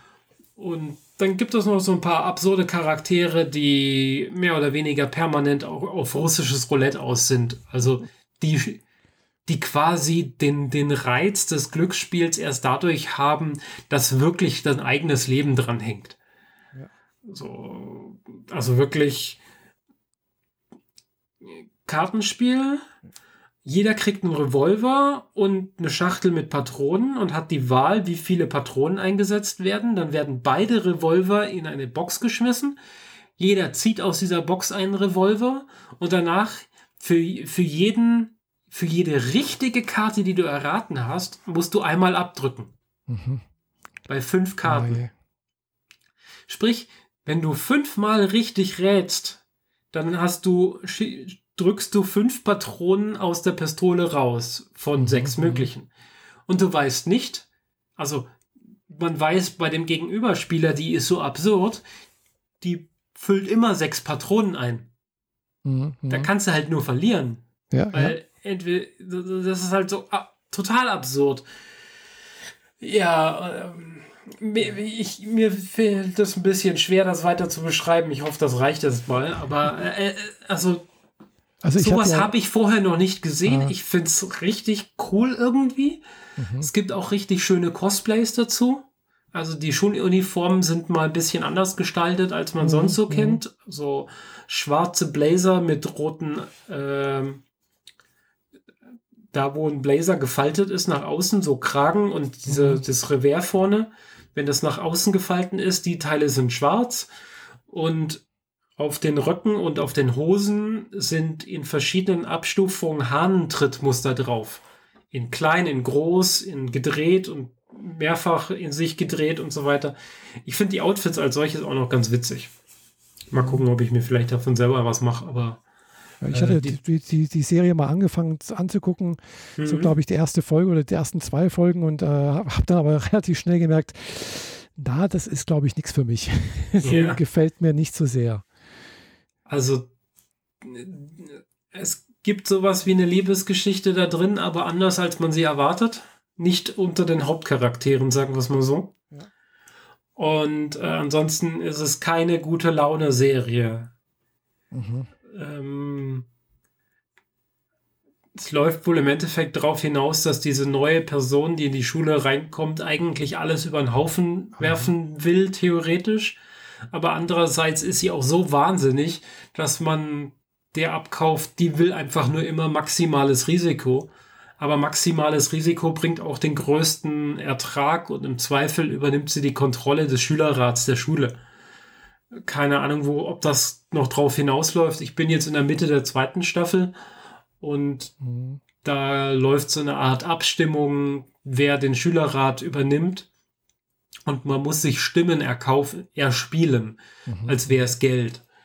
Und da wird mit Intrigen gespielt und mit Betrug bis zum Get-No. Äh, ja, ich, ich muss zugeben, dass ich nicht mehr genau weiß, ob ich den Faden verloren habe oder ob es noch so ist, wie ich es wahrnehme. Mhm. Ja, ja. Nicht unbedingt was wäre, wenn man auf äh, gute Laune, Happy End und Küsschen, Küsschen steht. Mhm. Sag ich mal vorsichtig. Ja, glaube ich, ja. Also es ist doch schon sehr, ja. Kakegurui heißt es. Ich fand die, die Realverfilmungen dahingehend schwierig, weil einerseits diese übertriebenen körperlichen Reaktionen laufen in Realverfilmungen im Japanischen gerne auf hysterische Streien raus, weil du diese Face Impressions nicht so umsetzen kannst, wie wenn du sie zeichnest. Mhm. Und dann siehst du eigentlich nur noch Jugendliche, die sich anbrüllen. Und ich konnte sie dann auch nicht mehr auseinanderhalten. Im Anime haben Japaner diverse unterschiedliche Haarfarben. Im mhm. Realen sind die eigentlich immer schwarz oder vielleicht ein bisschen braun. Mhm. Und die Gesichter sind auch noch erstaunlich ähnlich. Also mir fall, fällt es schwer, japanische Gesichter auseinanderzuhalten. Vor allem, mhm. wenn da irgendwie 15 jugendliche Mädchen in einem Raum stehen. Ich, keine Chance mehr. Ich weiß nicht mehr, also einmal die Kamera gedreht, ich weiß nicht mehr, wer wer ist. Und das hilft dir ja dann auch nicht. Ja, Deswegen habe ich das nach der ersten Folge abgebrochen. Hatte gedacht, ja, ich kann ja mal reingucken. Vielleicht ist es cool genug, dass man das weiter gucken will, aber mhm. ist nicht. Ich bleibe beim Anime. Ja, nee, das also, Leben ist ein Spiel. Mhm. Animes haben ja immer noch den Vorteil, dass es dann vielleicht doch nicht, also man, also mal, ich, mir geht es jedenfalls, ich kann mich mehr von, äh, von dem Geschehen weiter distanzieren. Also es geht mir nicht so nahe wie zum Beispiel jetzt bei dieser, wenn, wenn, wenn halt irgendwie Blut fließt oder sonst irgendwas. Okay. Ja. Und dann kann ich das eher angucken als und auch eher genießen, also genießen im Sinne von ertragen, äh, als wie jetzt äh, irgendwie halt ein Realfilm. Also, ja, genau. Also Blut fließen in Real und nicht im Anime, weil im Anime genau. fließt auch gerne mal Blut, aber das ist Eben. dann auch ja. nicht so schlimm, ne? Ja, kann ich ertragen, das geht, weiß ich, das ist halt nicht echt. Mhm. Äh, aber wenn es halt, auch wenn es bloß ge gespielt ist, äh, fällt mir dann doch schwer, das zu ertragen. Ja. Okay. Mhm. Ja.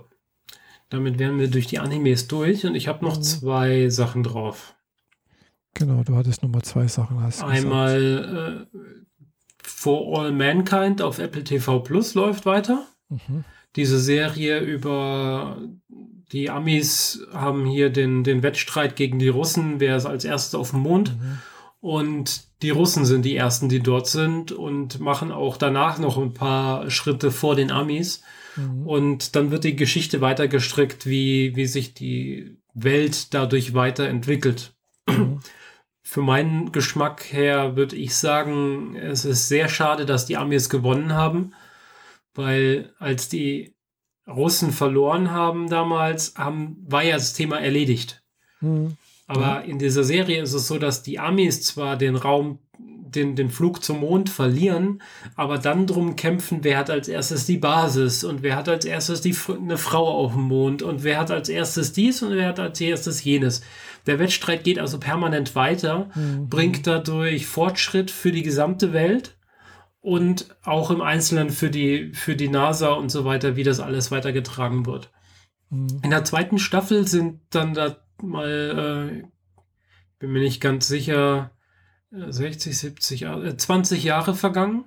Mhm. Inzwischen ist das Skylab im All, es sind etliche Space Shuttles unterwegs. Es gibt eine richtig große Basisstation auf dem Mond und die Geschichte geht halt weiter. Die, es gibt aktuell erst zwei neue Folgen auf Apple TV Plus. Mhm, mhm, und die nehmen nicht nur die Geschichte, dass die Mondlandung, äh, dass sich die, das Ausgehen dieser, dieses Rennens verändert wird, sondern die nehmen mhm. sich auch noch ein paar andere Sachen.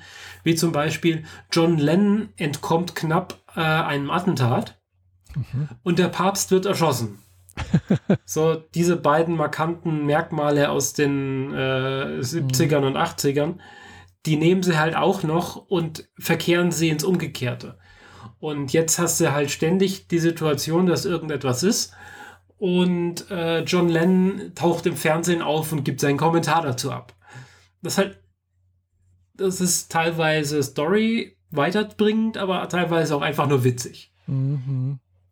Ja, also ich mag die Serie, ich mag auch die ganzen Schauspieler, die da dabei sind. Das ist ein richtig toller, diverser Cast. Inzwischen halt sind wir in den 80ern angekommen. Die ESA ist mit, voll mit an Bord. Die äh, planen jetzt irgendwie so einen Händedruck mit den Russen im All. quasi diese Geschichte damals als äh, Skylab und die Mir zusammengebaut wurden oder was das war. Ich bin mir nicht mehr ganz sicher. Also die Mir ist ja dann mit irgendwas anderem von den Amis zusammengeschoben worden. Mhm. Ähm, oder zumindest teilweise. Und ähm, das machen sie halt jetzt auch oder wird jetzt demnächst kommen. Ich ja. weiß es nicht mehr, was da ja, das ist auch noch vor meiner Zeit. Also das äh, Skylab und so weiter, das war ja schon im All, All als ich geboren wurde. Das ist so, kenne ich halt stimmt, nur ja. aus äh, Weltraum-Fachbüchern, aber es ist quasi alles vor meiner Zeit passiert. Und jetzt freue ich mich auf Dinge, die möglicherweise nach meiner Zeit passieren. Das ist schon ein bisschen skurril. Man ist nie da, wo man sein will. ja. Naja. Das war nur quasi der Aufwärmer äh, All Mankind. Gibt's, läuft jetzt also weiter. Und als letzten Punkt habe ich noch einen Film geguckt von 2011. ähm, muss einen kleinen Ausflug machen. Ähm, in den beiden Staffeln The Mandalorian taucht eine Frau auf, die so eine Abwehrkriegerin war gegen das Imperium. Und die wird gespielt von Gina Carano. Die hat in letzter Zeit, in den letzten Wochen äh, viel Aufsehen erregt. Davor, weil sie total gerne gesehen wurde in dieser Serie und ein total toller Charakter ist. Mhm. Jetzt zum Ende von Trumps Ära ist sie dadurch aufgefallen, dass sie pro-Trump war, mhm. Coronavirus geleugnet hat, ein Maskengegner war und äh, rassistische Äußerungen und äh, transphobe Äußerungen von sich gegeben hat. Mhm. Okay. Disney hat sie gefeuert und sie wird nicht mehr als Schauspielerin gelistet. Aha. Das heißt, sie ist raus. Diese Frau hat erst vor zehn Jahren ihr Film, ihr Filmschaffen gestartet. Mhm. Und das ist, die ist quasi ein Senkrechtstarter gewesen ab 2011 und ist durch diese, durch diese, durch den Film von damals irgendwie halt auch dahin gekommen. Sie war in Deadpool schon für Marvel quasi tätig und jetzt war sie äh, in der Mandalorian-Serie sehr prominent eingesetzt von Disney. Also ich meine, viel dicker kannst du kaum einsteigen. Und durch diese Äußerung, die sie jetzt getätigt hat, hat sie halt ihre Karriere mal eben ge Versenkt. getötet. das, ja, ja ist, glaub, kommt ja abends mal vor, sowas. Ja, das ist halt äh, Dummheit manchmal. Dabei hätte ich mir zum Beispiel gewünscht, dass sie mal auf äh, The Rock Johnson äh, trifft. Mhm. Das ist dann zwar so äh, ein bisschen wie in, wie in Deadpool, als sie gegen Kolossus kämpft, der Metallriese, an dem eine Frau, an dem Arm, an dem seinem Arm hängt eine Frau und das juckt ihn überhaupt nicht so in der Art. Mhm. Naja, jedenfalls habe ich darüber mit meinem Freund gesprochen und dann hat er gemeint, hey, ich habe hier übrigens einen Film von ihr ähm, von 2011, lass uns den mal gucken, wenn du den noch gar nicht kennst. Mhm. Und tatsächlich war es so, dass, ähm, wie heißt der, äh, ich muss wieder nachgucken hier. Äh, Steven Soderbergh ah. hat diese Gina Carano beim äh, beim Martial Arts gesehen, also die äh, Mixed Martial Arts, MMA. Gina Carano war nämlich äh, Kampfsportlerin oder ist Kampfsportlerin gewesen bis zu dem Zeitpunkt und eine von diesen. Also der Kampf war ziemlich schnell und ziemlich absurd. Also innerhalb von 28 Sekunden hat sie ihre Gegnerin ausgeschaltet, so dass da war gar kein Land zu holen. So richtig mhm. von vornherein einfach platt gemacht. Und äh, Soderbergh hat das gesehen und gedacht so, so eine Frau ich möchte, ich glaube, ich möchte einen Film über so eine Frau drehen, die, die sowas drauf hat. Und dann hat er äh, einen Film geschrieben, den man heute bestenfalls vergleichen kann mit dem ersten Born.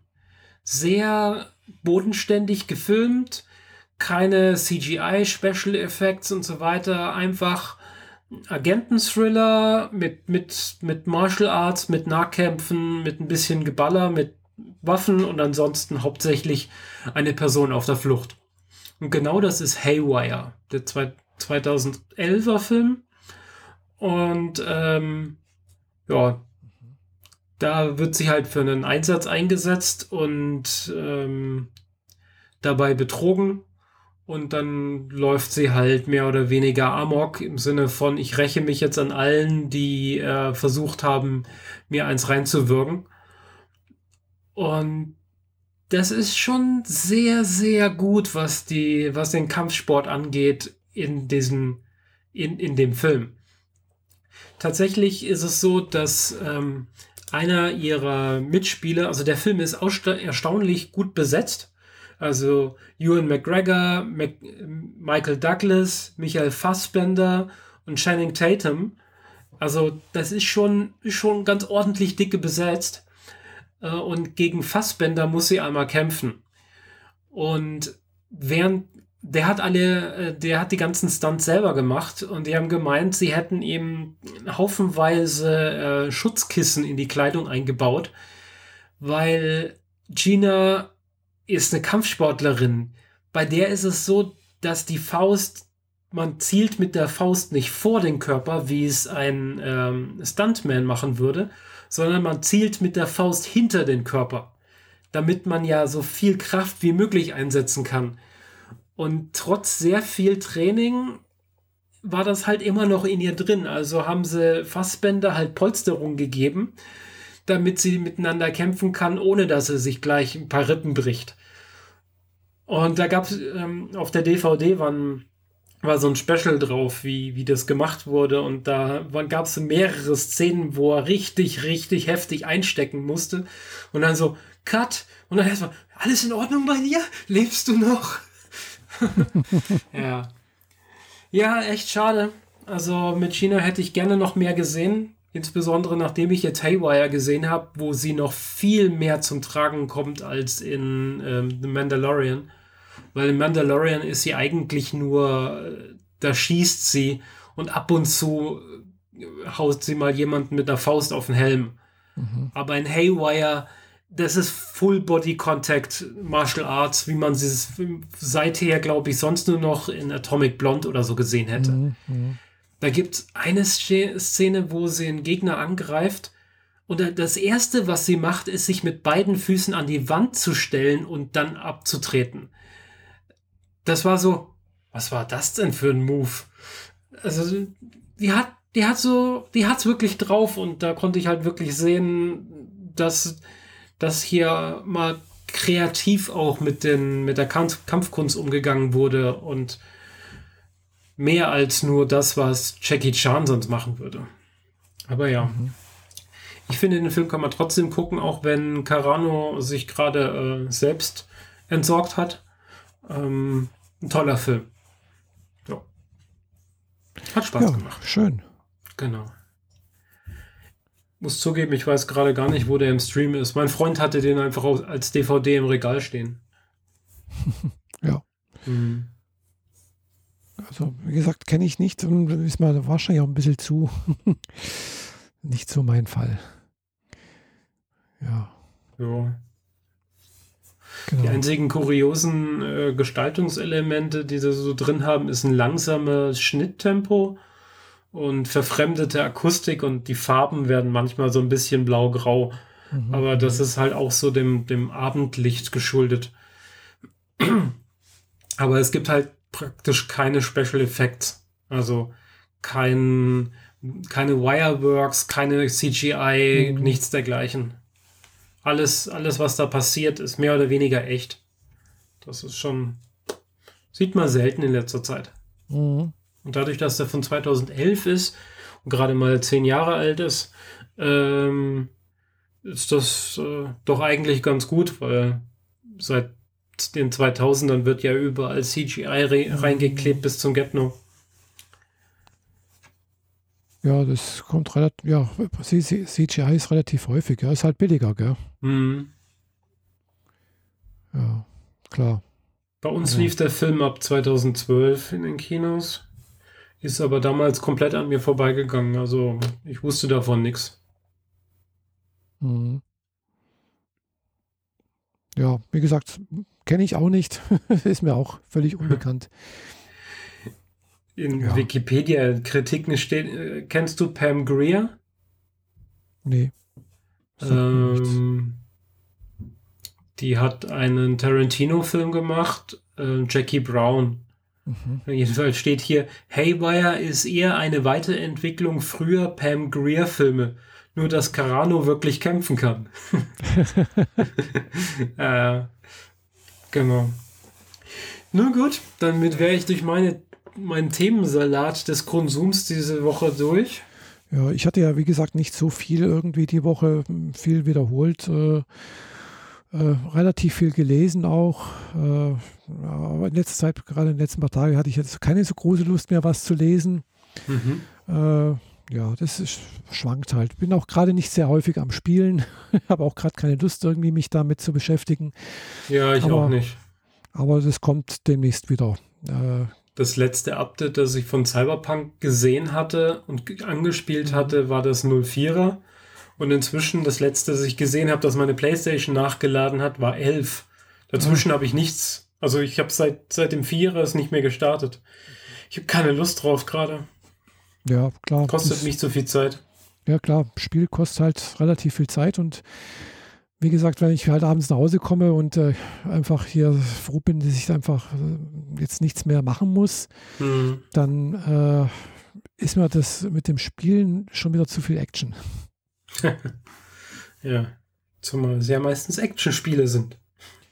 Eben, genau. Äh, und von daher, ja, auch mit dem Lesen ist mir dann schon wieder auch fast zu viel Arbeit. okay. Ich weiß nicht, also ich habe gerade ein bisschen einen kleinen Durchhänger, aber ich hoffe, dass es jetzt demnächst wieder vor, vorbei ist. Äh, vielleicht ist es auch wirklich bloß irgendwie so, dass das Wetter ganz komisch jetzt letzte Woche irgendwie, weiß so 20 Grad, jetzt wird es wieder kalt, mhm. äh, dass das mir ein bisschen aufs Gemüt schlägt. Naja, so richtig kalt ist es ja nicht wirklich geworden. Ja, es ist halt doch von 20 auf 0 Grad runter, es sind halt 20 Grad weniger, gell? Aber nicht tagsüber. Ja, aber morgens halt. Es ist schon, morgens ist es schon kalt. Ja, okay. Hm. Ja, und vorletzte Woche oder vorvorletzte Woche waren es halt noch minus, minus 20 Grad. Ja? Also dieses Hoch und runter ist halt, äh, ja, irgendwie, ja. So. Der Frühling ist im Anmarsch, das kann man ja. nicht leugnen. Genau. Und darüber freue ich mich dann doch ganz eigentlich ganz gut. Ja, ich auch. Ganz ordentlich, wollte ich sagen. ich auch, dass es da endlich mal wieder aufwärts geht mit den Temperaturen. Die Sonne scheint, äh, man auch spazieren gehen könnte, wenn nicht so viele Leute am See spazieren gehen würden. Ist dem so? Oh, ja, man darf ja nur rumlaufen, man darf sich ja nicht hinsetzen. Ja, ja, aber trotzdem, es waren, ich war letztes Wochenende, also nicht jetzt das letzte, sondern das vorletzte Wochenende, mal kurz am See spazieren, äh, Samstagnachmittag und da waren so viele Menschen, also wahnsinnig. Äh, und keiner hat eine Maske getragen, wie gesagt. Also das war, mhm. äh, also das war wirklich schwierig, dann die zwei Meter Abstand zu halten, weil es war mehr wie, wie, Son wie, Son also wie, wie am Sommer. Okay. Aber es war Spießrutenlaufmäßig. Ja, genau. Mhm. Naja. Wollen ja. wir mal sehen, was da die Corona-Maßnahmen bringen. Nächste Woche bei uns in der Firma ist jetzt äh, auch erstmal Homeoffice nur bis nächste Woche noch und dann ist ja Corona vorbei. ja, ja, ja. Corona ist beendet. Genau, aber die Fallzahlen steigen, die steigen ja jetzt mal schön wieder, ja, nachdem jetzt doch diese englische Variante sich da schön verbreitet. Hm die ansteckender ist, wo anscheinend. Ja. ja brauchen wir alles nicht. Ja. Also ich versuche. Ich bleibe zu Hause und ansonsten wandere ich hier über die Felder und da sind die Menschen dann doch eher eine Seltenheit, die man hier ja. sieht. Ich habe zwar ja. so ein, kurioserweise gesehen, so eine, so eine Fahrradreparaturstation haben sie hinmontiert. Mhm. Das ist so eine kleine Säule, ungefähr halb hoch wie so eine E-Ladesäule. Mhm. Und da hängen an Drähten, die man so rausziehen kann, diverse Werkzeuge. so mhm. angekettet quasi, damit man sie nicht klauen kann. Mhm. Und es ist eine Pumpe dran, die elektrisch funktioniert und noch ein paar andere Gerätschaften, die ich nicht klar erkennen konnte. Mhm. Also wenn du einen Platten hast und zumindest mal irgendwie eine, so eine Versiegelungsflüssigkeit reinpumpen kannst oder einen neuen Schlauch dabei hast, dann findest du dort alle Werkzeuge, um das neu zu montieren. Finde ich eigentlich ganz cool. Weil so weit ab vom Schuss, wie das da ist, wo ich da wandere, ähm, du willst dann deinen Drahtesel da nicht äh, schieben müssen. Vor allem nicht, wenn er gerade kaputt gegangen ist. Ja. Ja, ist, ist eigentlich ganz nett. Also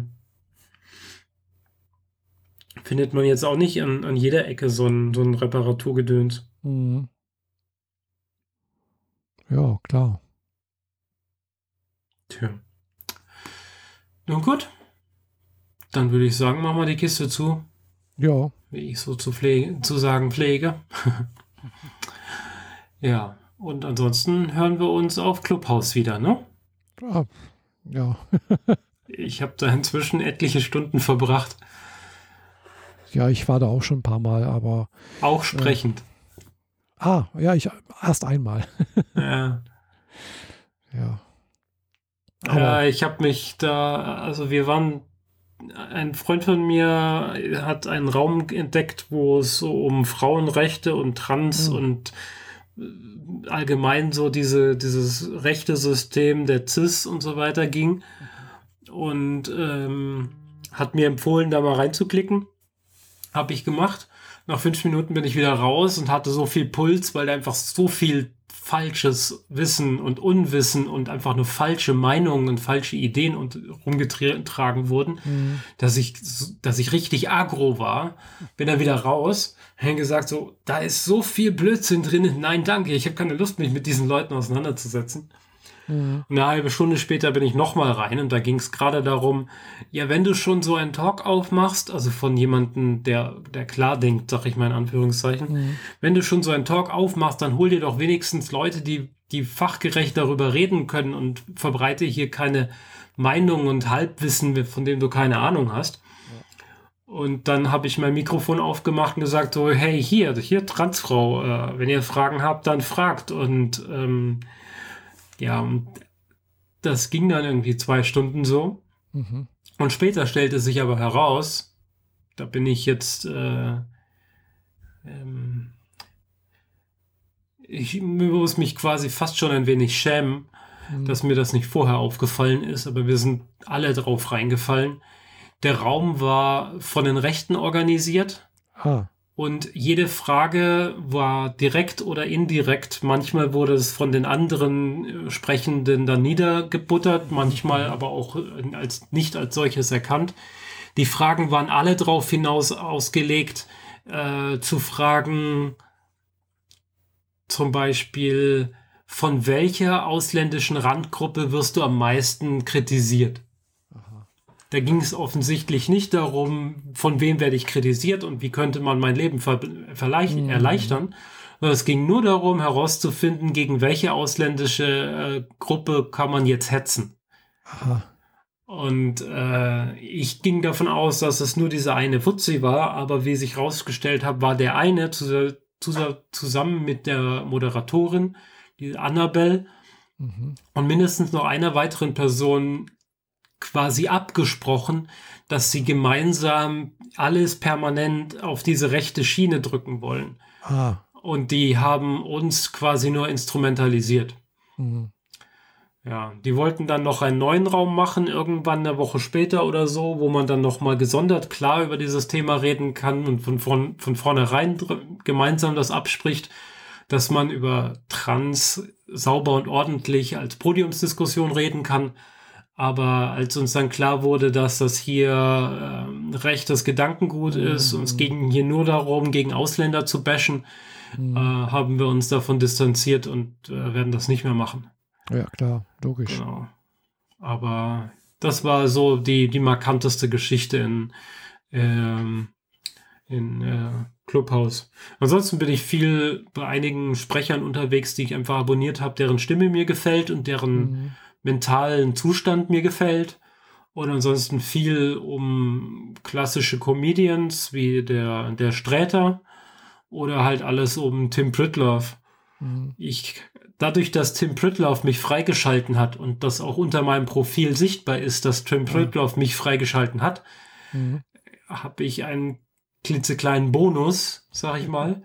Und wenn ich die Hand hebe, werde ich relativ schnell aufs Podium raufgeholt, weil. Das kann ich mir vorstellen, ja. Weil das funktioniert dann halt einfach. Dann kriege ich, dann färbt die, der Fame von Tim ein bisschen ab. ja. Das könnte sein, ja. Außer ich bewege mich in den Gruppen, die Tim Pritloff nicht kennen, dann funktioniert es halt nicht. Ist auch irgendwie klar. Mhm. Ja. ja, klar.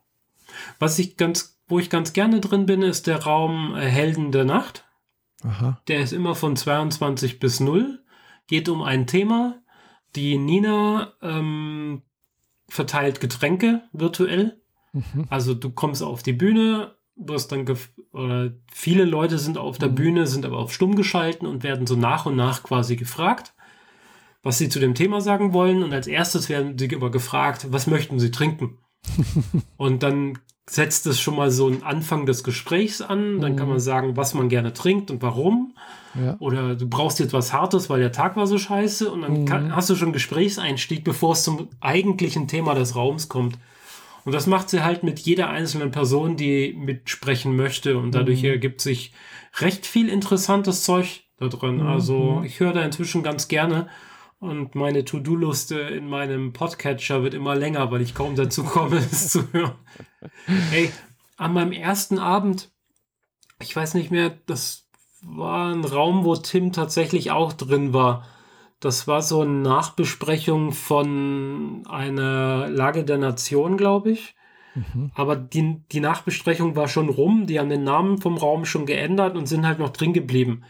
Und so gegen acht, so halb acht, glaube ich, war es, bin ich in den Raum rein. Mhm. Und Viertel vor fünf bin ich ins Bett.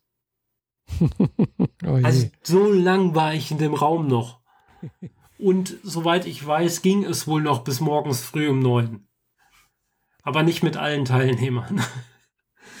Aber ja, das ist schon sehr addictive und äh, macht halt auch Spaß. Und an dem Abend war es tatsächlich so, dass ich nur zugehört habe. Mhm. Ich habe da noch nicht versucht, die Hand zu heben, weil, naja, das war mein erster Abend. Ich wusste gar nicht, wie das hier alles funktioniert. Mhm. Ja. Ja, ja ist, wie gesagt, ich war jetzt auch schon mal drin, habe auch mal was angehört, aber jetzt schon längere Zeit nicht mehr. Also, mhm. äh, weil, ja, kostet auch Zeit äh, und irgendwie, wenn ich mal reingeguckt habe, hatte ich jetzt irgendwie keinen Raum gefunden, der mich jetzt irgendwie wahnsinnig interessiert irgendwie.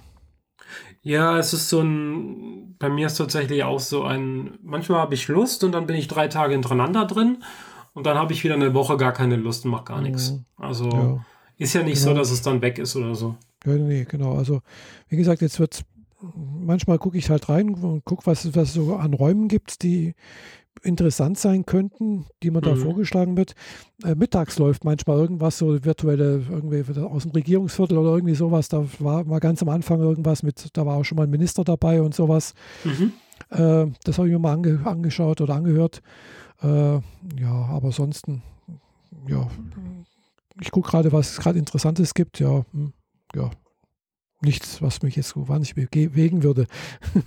ja, manchmal sind die Namen auch ein bisschen kryptisch und missverständlich. Also ist es mir schon x-mal passiert, dass ich reingekommen bin in einen Raum und in dem Raum wurde über völlig andere Dinge diskutiert, als im Titel noch stand. Da hat sich das Thema dann selbst verflüchtigt und wurde halt über irgendwas anderes geredet. Was ich relativ viel sehe, sind so Räume über Queer. Aber wenn ich mir die dann angucke, dann sind da ausschließlich Drag Queens drin. Oh. Und die fahren das aber als queeren Talk und mit Regenbogenfahne drüber. Aha. Aber es sind nur Drag Queens drin und dann denke ich mir auch so, hm, das ist nicht ganz mein Klientel. Weil die reden dann halt, die machen Fotoshootings oder hatten hier einen Auftrag oder mhm. reden über Make-up und ihre Perücken. Das ist jetzt nicht ganz so mein Fall. Gut, Make-up ja. und Perücken für Cosplay schon, aber nicht in meinem Fall. ja, nicht so ganz mein Ding. Ja. Apropos Frisuren, ab heute darf man da wieder, wieder zum Friseur, gell? Ich habe für morgen in einer Woche einen Termin. Ach, in einer Woche. Und den habe ich vor zwei Wochen gemacht. Aha.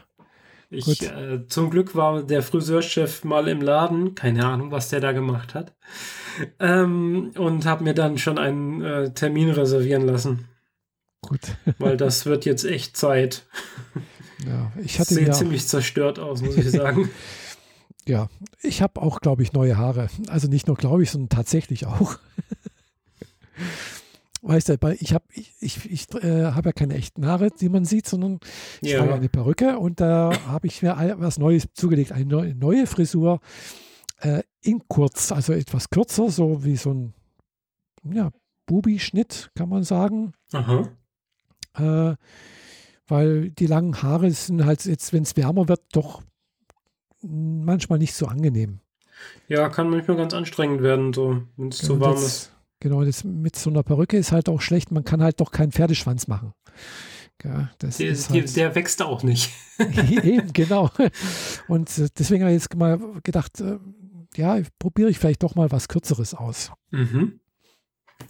Ja, musst mir mal Zeit, bei Zeiten mal sagen, wo du sowas herkriegst, weil ich habe festgestellt, dass ich keine Perücken, also für den Cosplay-Bedarf, äh, online kaufen kann, weil die alle höchstens bis 60 Zentimeter Kopfdurchmesser haben.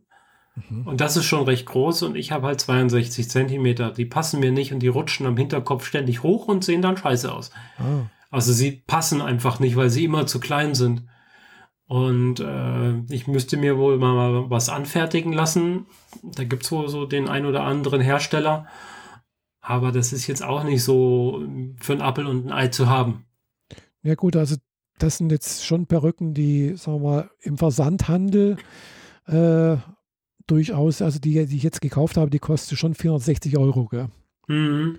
Äh, aber es ist halt dann jetzt eine, für alle, die sich auskennen, äh, handgeknüpft, äh, zwar Kunstfaser, aber halt äh, komplett Monofilament, also sprich, ist halt alles in so ein Gase, ist halt eben kein äh, Tresse, Ja. äh, sondern halt komplett Mono, also Mono, ähm, also mit, mit auch Filmansatz, äh, sodass man halt auch wirklich äh, ja, keine Angst haben muss, dass da irgendwas, dass man was sieht. Gell? Man sieht halt auch die Kopfhaut durch, ja. wenn man eine Kopfhaut hat. Gell? Ist natürlich bei mir der Fall. Ich trage ja nicht umsonst diese äh, Perücken, weil ich einfach keine Haare habe. Ja, ja, klar. Ja, die gibt es ja inzwischen mit dieser Gase unten drunter, dass die quasi, die trägst du so, dass sie halt genau an der Stirn aufhören, wo deine eigentlichen Haare anfangen, wenn man welche Mhm. hätte. Genau. Aber dadurch, dass dieser, dieser, dieser Kranz, den kann man dann auch noch genauso so abschneiden, wie man den braucht, Mhm. dass er zur eigenen Stirn passt und dann sieht man überhaupt nicht mehr, dass es eine Perücke ist. Und wenn du Genau. sie nach hinten ziehst, tauchen plötzlich wie magisch deine eigenen Haare drunter auf, aber du, du siehst halt nicht so ein, Mhm. so ein Stoffgitter unten drunter oder so, Mhm, weil ähm, das ist halt diese ganz feine Gase, die mehr oder weniger durchsichtig ist, die Genau. das Ganze zusammenhält. Genau, und bei mir ist halt jetzt eben halt auch bis im Oberkopf hinein diese, diese Gase. Und in, die, in dieser Gase ist letztendlich halt eben, sind die Haare mehr oder weniger halt eingeflochten, beziehungsweise halt auch äh, handgeknüpft wohl. Mhm. Äh, und beim Kunstfaser hat es halt den Vorteil, man, man hat weniger Arbeit. man kann sie halt auch nicht frisieren, das ist der Nachteil. Ja, aber die, ist- die ist fertig frisiert, äh, man muss sie bloß waschen, bürsten, aufsetzen, gut. Ja. Äh, sehr angenehm eigentlich. Äh, und äh, ja, mal sehen. Also ich habe mich noch nicht getraut, sie zu tragen. Ich trage immer noch die alte, Warum? damit es nicht auffällt, weil ich war ja noch nicht beim Friseur, weißt ja.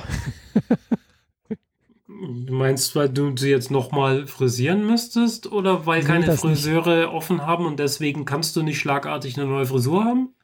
Genau. Weil du ja keine Freundin hast, die zufälligerweise Friseurin ist und auch mal in dein Wohnzimmer kommt? Wie andere das auch machen heutzutage? Zum Beispiel, ja. Hm. Naja, könnte man so verkaufen.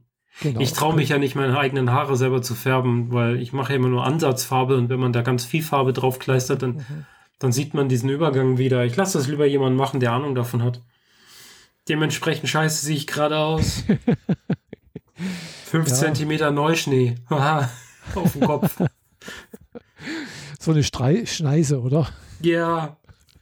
Ich bin zwar inzwischen halt so hellblond, äh, dass es nicht mehr ganz so krass auffällt, aber schön ist was anderes. ja, klar. Äh, von daher wird es ja doch Zeit, dass man wieder äh, das beheben kann. Gell? Also da genau. hoffe ich, dass du ja dann äh, bald da wieder vorzeigbar bist und äh, solange muss man halt eben zu Hause bleiben. Gell? Ja, mache ich ja eh. Außer ich gehe hier über die Felder, aber da spielt es keine Rolle. Mhm. Da gucken die Leute eh immer nur in die Pampa. Wenn sie mal grüßen, dann gucken sie einen aber nicht an. Nun gut. Gut. Dann also, machen wir jetzt die Kiste zu. Genau, machen wir das, ja. Ich wünsche allen einen schönen Abend oder Morgen oder Mittag, wann auch immer ihr das hier hört. Und äh, bis zum nächsten Mal. Jo, bis zum nächsten Mal. Ciao. Tschüss.